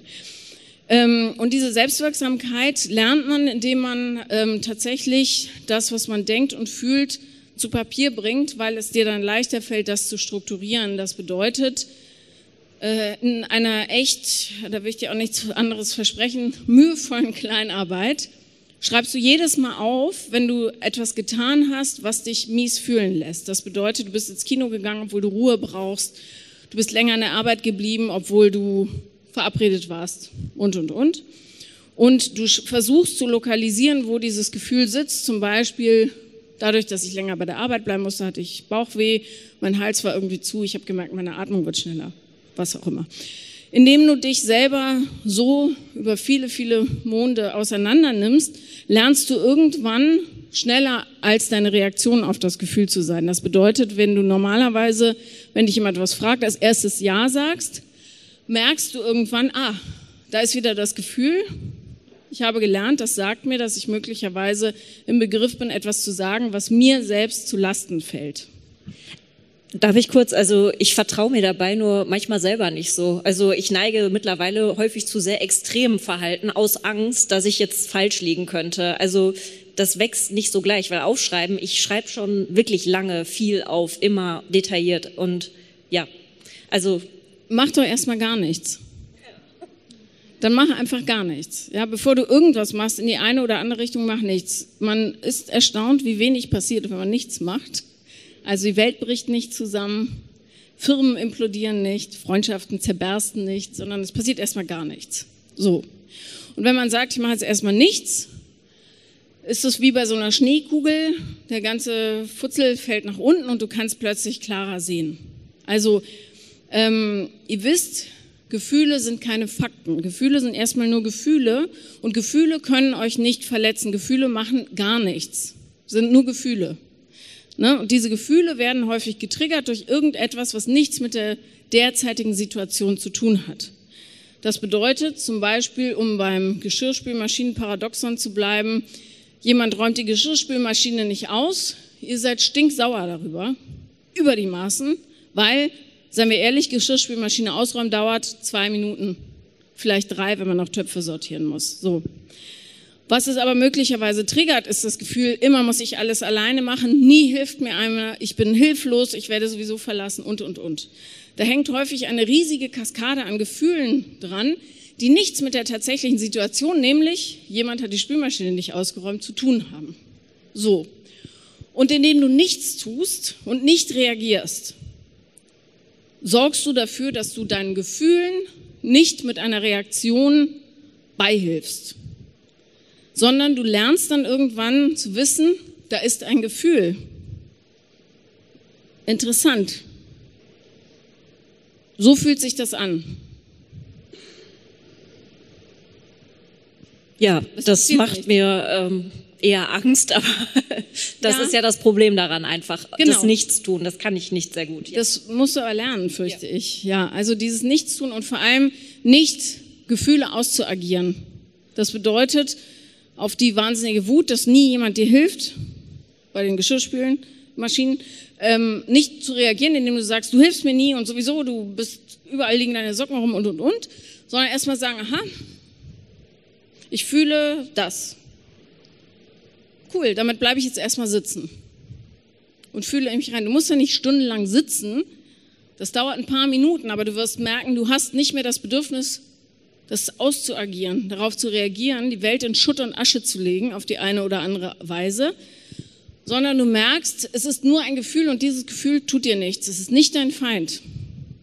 Nichts geschieht, weil es nur ein Gefühl ist. Gefühle können gar nichts. Nichts. Ja, okay. Danke. Also, das ist in der Tat äh, ein richtig kniffliges Thema, weil man hat immer so das Gefühl, Gefühle können mich selber verletzen, Gefühle sorgen dafür, dass XY passiert. Gefühle per se tun nichts. Die Handlung, die wir diesen Gefühlen folgen lassen, die richtet die Schäden an oder tut das Gute. Die haben aber nichts mit den Gefühlen zu tun. Die Gefühle, die Armen, die können gar nichts dafür, die sind einfach nur da. Und so sollten wir sie annehmen, indem wir sagen, ich sitze mit dem Gefühl und gucke, wie es sich anfühlt. That's it. Wenn du das oder wenn ihr das perfektioniert, seid ihr irgendwann so schnell, nicht immer, wir sind ja keine Maschinen, ja, aber hauptsächlich im Alltag, dass ihr dieses ganze Drama, was häufig aus diesen Situationen, wo man Gefühle eben ausagiert, entsteht, gar nicht mehr habt. Dann denkt ihr, fuck, wieso ist denn das so ruhig? Das macht mir aber Angst. Und irgendwann entwickelt sich euer Ego, das man nämlich ganz prima umprogrammieren kann, dahin, dass es sagt, ah, es ist ruhig und entspannt und was anderes will ich gar nicht mehr. Und dann seid ihr in der Lage, wahrhaft weise Entscheidungen für euch zu treffen, nicht mehr für die Verletzung, die ihr mit euch tragt. Und das ist super wichtig und machbar. So, ihr Lieben. Wir haben noch ein bisschen Zeit, möchte noch, jawohl, Hallöchen, so. Ähm, also ich leide seit ich 23 bin äh, seit, ähm, an einer bipolaren Störung. Und das ist halt immer so, dass ich dann so ein paar Jahre, ähm, also das alles gut läuft, dann bin ich in der Psychiatrie, dann wieder funktioniert alles. Und ähm, also ich suche nach dem eigentlich nach einem Therapeuten, aber ich also ich fühle mich dann immer so ein bisschen wie bei Good Will Hunting, dass ich immer denke, so alle reden an mir vorbei, aber also es ist nie so ein Robin Williams dabei, wo ich denke so, okay, also jemand wie du, der vielleicht mal so die richtigen Fragen stellt oder so. Das tut mir sehr leid. Und ähm, ich habe ja eine sehr dezidierte Meinung zu ganz, ganz vielen Therapeuten, die da draußen auf dem Markt rumlaufen, weil sehr viele mit dem Verstand agieren und nicht mit dem Herzen. Und es bringt nichts, Angelegenheiten des Herzens mit dem Verstand zu regeln. Zumindest nicht ausschließlich. So. Meine Familie und alle sagen immer, geh mal wieder richtig arbeiten. Du hast ein Studium. Warum machst du da nichts draus? Ja. Erzähl mal ein bisschen über deine Familie. Also meine Mutter hatte auch stark Depressionen. Als ich klein war, hat sie versucht, sich umzubringen von meinen Augen, ist aus dem Fenster gesprungen. Mein Bruder ist mit zwei Jahren durch einen Unfall aus dem Fenster gefallen im Urlaub und gestorben. Da war ich halt noch nicht auf der Welt, aber meine Mutter hat sich davon halt nicht erholt und sich schuldig gefühlt und starke Depressionen gehabt und war immer wieder in der Psychiatrie. Und wir hatten dann Tagesmütter, verschiedene immer. Ich habe noch zwei ältere Brüder. Und mein Vater war halt viel arbeiten und hat Karriere gemacht und ist darin aufgegangen. Und für meinen Vater ist halt auch Bildung total wichtig.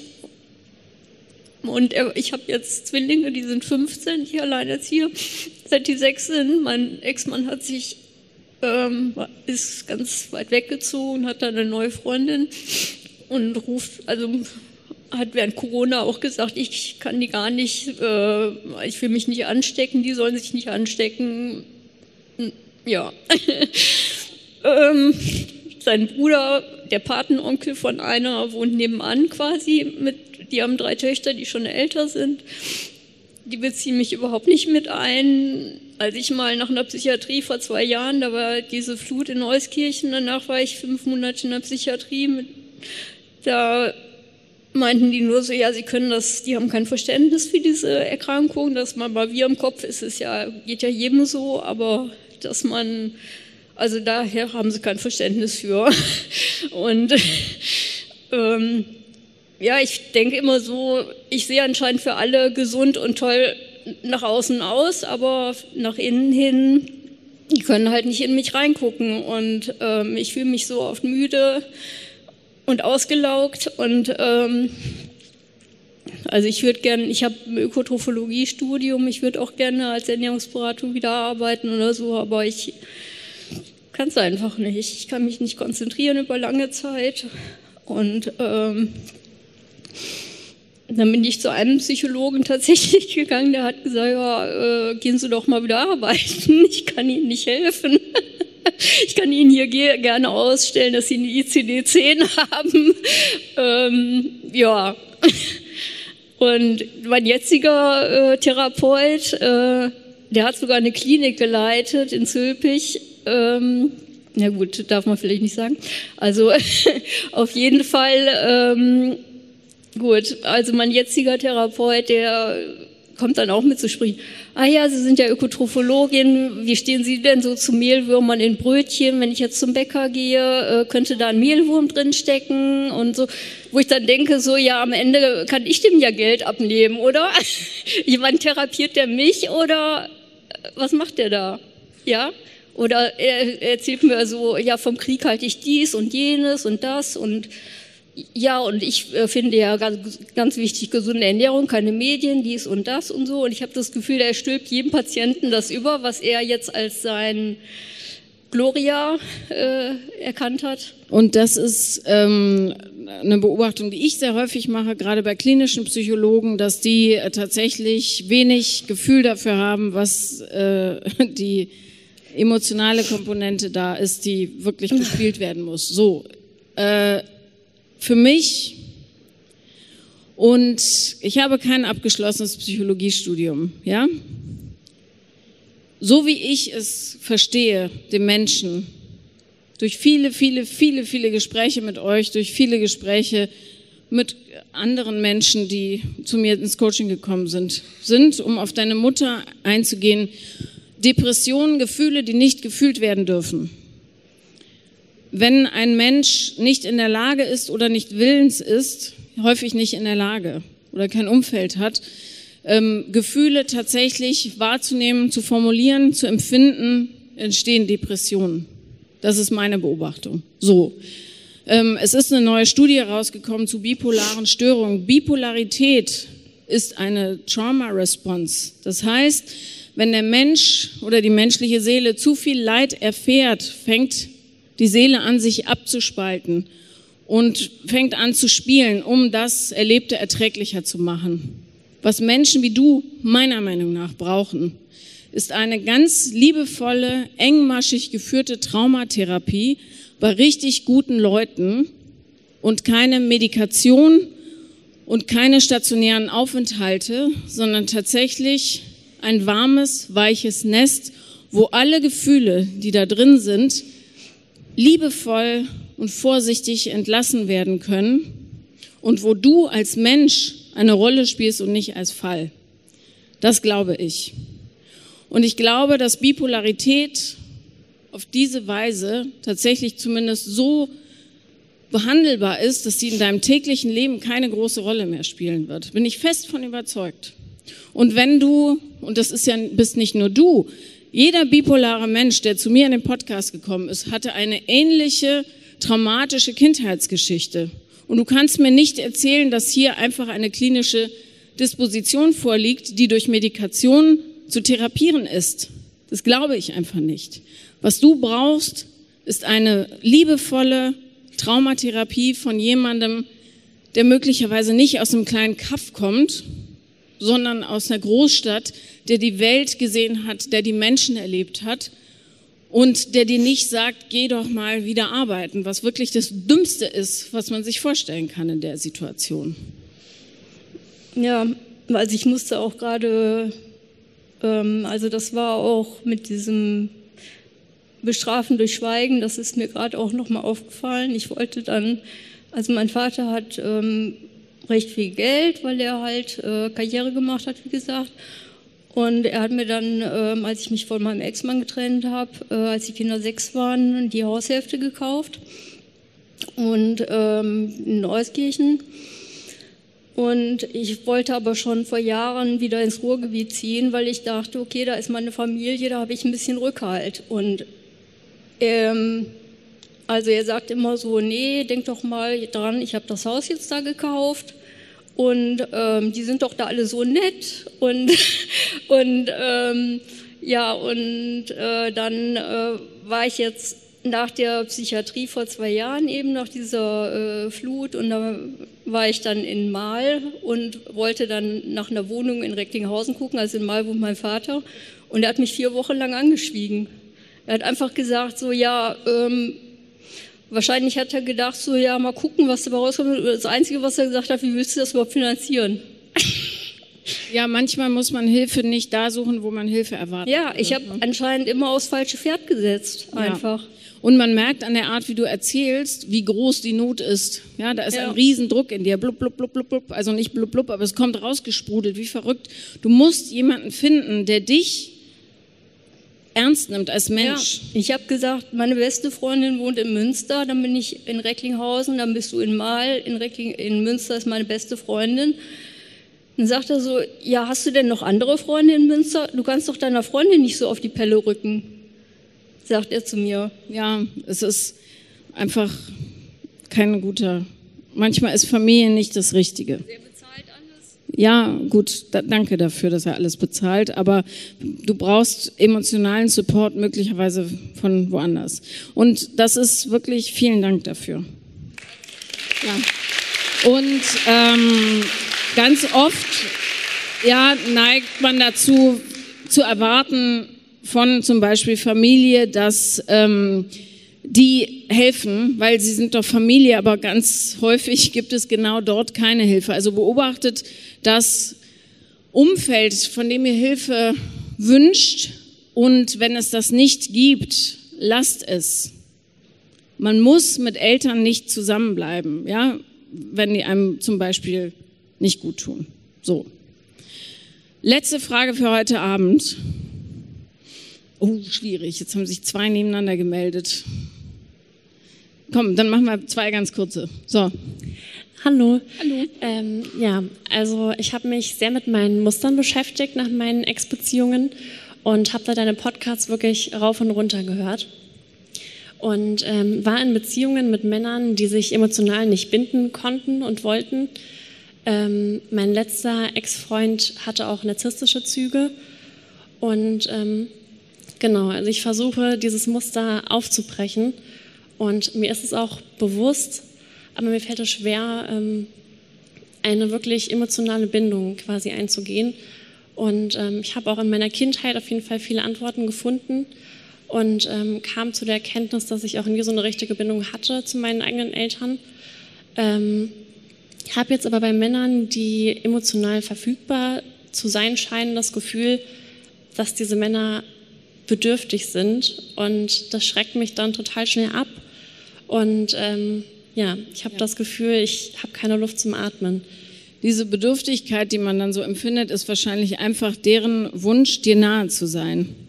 So, das ist aber keine Bedürftigkeit, sondern idealerweise echtes Gefühl, was dir gegenüber dargeboten wird. Und ähm, das ist ja das Thema hatten wir heute Abend schon häufiger. Ähm, äh, ja, die, diese, dieser Wunsch nach mehr Drama und das Ruhige nicht aushalten können. Also achte einfach darauf, wie du auf wen reagierst. Und wenn dir auffällt, jemand ist nett zu mir, langweilig, wie auch immer, bedürftig, äh, dann bist du wahrscheinlich genau da, wo das Arbeitslöchlein noch ist. Also die Leute können einen immer ganz gut dahin stoßen, wo die Arbeit noch getan werden muss, weil immer da, wo man denkt, äh, ist ja blöd. In diesem Fall ähm, könnte sein, dass da eine Baustelle ist, die man schließen muss. Also bis jetzt ähm, waren es auch tatsächlich immer Männer mit sehr schwierigen Kindheiten. Ähm, also selbst die, die emotional verfügbar sind, haben immer sehr schwere Kindheiten gehabt. Also irgendwie scheine ich diese Männer auf irgendeine Art und Weise anzuziehen. Oder du suchst sie dir natürlich aus, ne? weil das dein äh, Muster ist.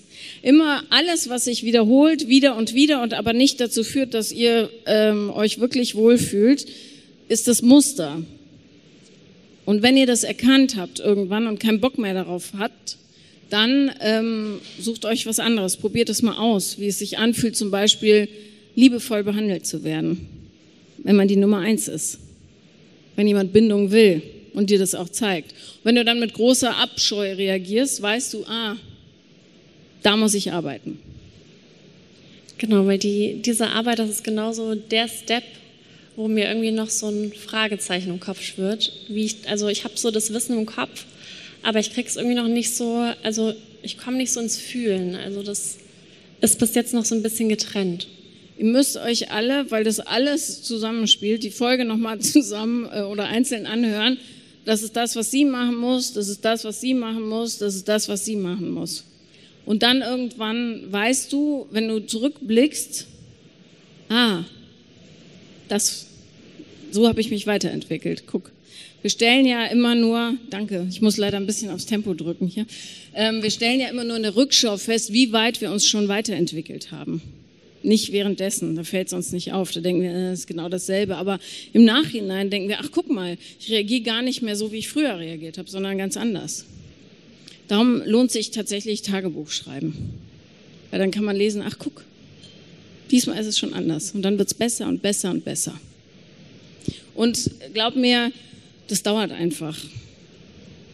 Jahre. Das ganze Leben lang. Ist aber nicht schlimm. Okay, danke schön. bitte.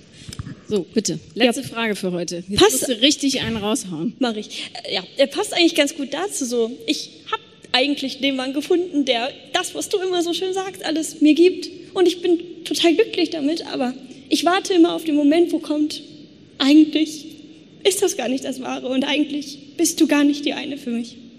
Und ich habe halt totale Selbstzweifel und das weiß ich. Und in meiner vorherigen Partnerschaft wurde ich ihm immer runtergemacht und ich immer, habe immer erfahren, ich bin nichts wert. Und ich warte darauf, dass er mir das auch irgendwann sagt. Mhm. Und ich weiß nicht, ich da rauskomme. Und er kann noch so oft sagen, das passiert nicht. Ja, ähm, das ist, ähm, ja, auch ein weit verbreitetes Thema, dass es zu gut ist, um es wirklich zu glauben. Und das bedeutet natürlich, dass du es auch noch nie erlebt hast. Ne? Diese Zuverlässigkeit, die Loyalität und ähm, das Annehmen zu lernen ist wahnsinnig schwierig, weil man sich selber wieder und wieder davon überzeugen muss, dass man tatsächlich wert ist, geliebt zu werden und dass es okay ist, gut behandelt zu werden. Und ähm, das äh, alles ist natürlich ein ja, ein Thema des Selbstwertgefühls und auch das hoffe ich ja mit dem Podcast irgendwie für euch voranzutreiben. Ähm, Selbstwertgefühl zu entwickeln, da hilft es auch, wenn man diese Selbstwirksamkeit, die ich vorhin erwähnt habe, praktiziert. Das bedeutet, sich selbst treu zu bleiben und dann auch festzustellen, dass jemand anderes dir loyal gegenüber ist. Und das ist, also Selbstwertgefühl ist etwas, das muss wachsen, weil es meistens so zerstört wurde, dass nicht mal mehr die Wurzelchen so richtig, ja, keimfähig sind. Und darum ähm, ist es einfach, ist ein Prozess. Aber wenn du jemanden hast, der dich liebevoll begleitet, ist das natürlich das Schönste, was dir passieren kann, weil er aushält, wenn du rumtobst und versuchst, ihm zu beweisen, dass er dich eigentlich besser verlassen sollte, weil das macht er ja sowieso. Ne? Ja. ja, also ich habe dann immer das Gefühl, ich provoziere so das Drama, weil ich denke, irgendwas ja. muss da kommen. Genau. Weil dann interessiert er sich für mich, wenn ich irgendwas mache. Ja. Und ähm, ganz gut ist, wenn er natürlich jemand ist, der das sieht, dass du das machst und das aushält, dass du das machst, weil er begreift, dass es Teil des Heilungsprozesses ist, festzustellen, dass egal wie scheiße du dich benimmst, er immer noch da ist. Häufig versucht man ja zu beweisen, dass die Menschen einen wirklich sowieso verlassen, weil man es nicht wert ist, indem man sich in einer bestimmten Weise verhält, Drama produziert, Streit anfängt, äh, Vorwürfe macht und, und, und. Und äh, wenn du jemanden hast, der sagt, äh, pff, kannst du machen, aber ich schaue hinter dein kleines Schauspiel, umso besser. So, also viel Glück für dich. Ja, danke schön. danke. So, ähm, das war's. Wir müssen den Saal räumen. Wir haben auch zehn Minuten überzogen. Ich danke euch sehr, sehr, sehr für eure Offenheit. Ihr seid wie immer die geilsten überhaupt. Mit euch wird es hoffentlich noch viele, viele Jahre Paula lieben lernen geben. Hört fleißig weiter, empfehlt den Podcast, dann haben wir auf diesem enger werdenden Podcastmarkt reelle Überlebenschancen. Ich danke euch für eure Offenheit. Wenn irgendwas ist, Schreibt mir auf Instagram, wenn ich nicht direkt antworte, weil doch einige Nachrichten reinkommen. Hm. Schreibt nochmal, nochmal, nochmal. Irgendwann erwische ich euch. Ähm, habt einen fantastischen Abend. Liebt euch, liebt andere, lasst euch lieben und ich wünsche euch ein fantastisches Leben. Dickes Küsschen.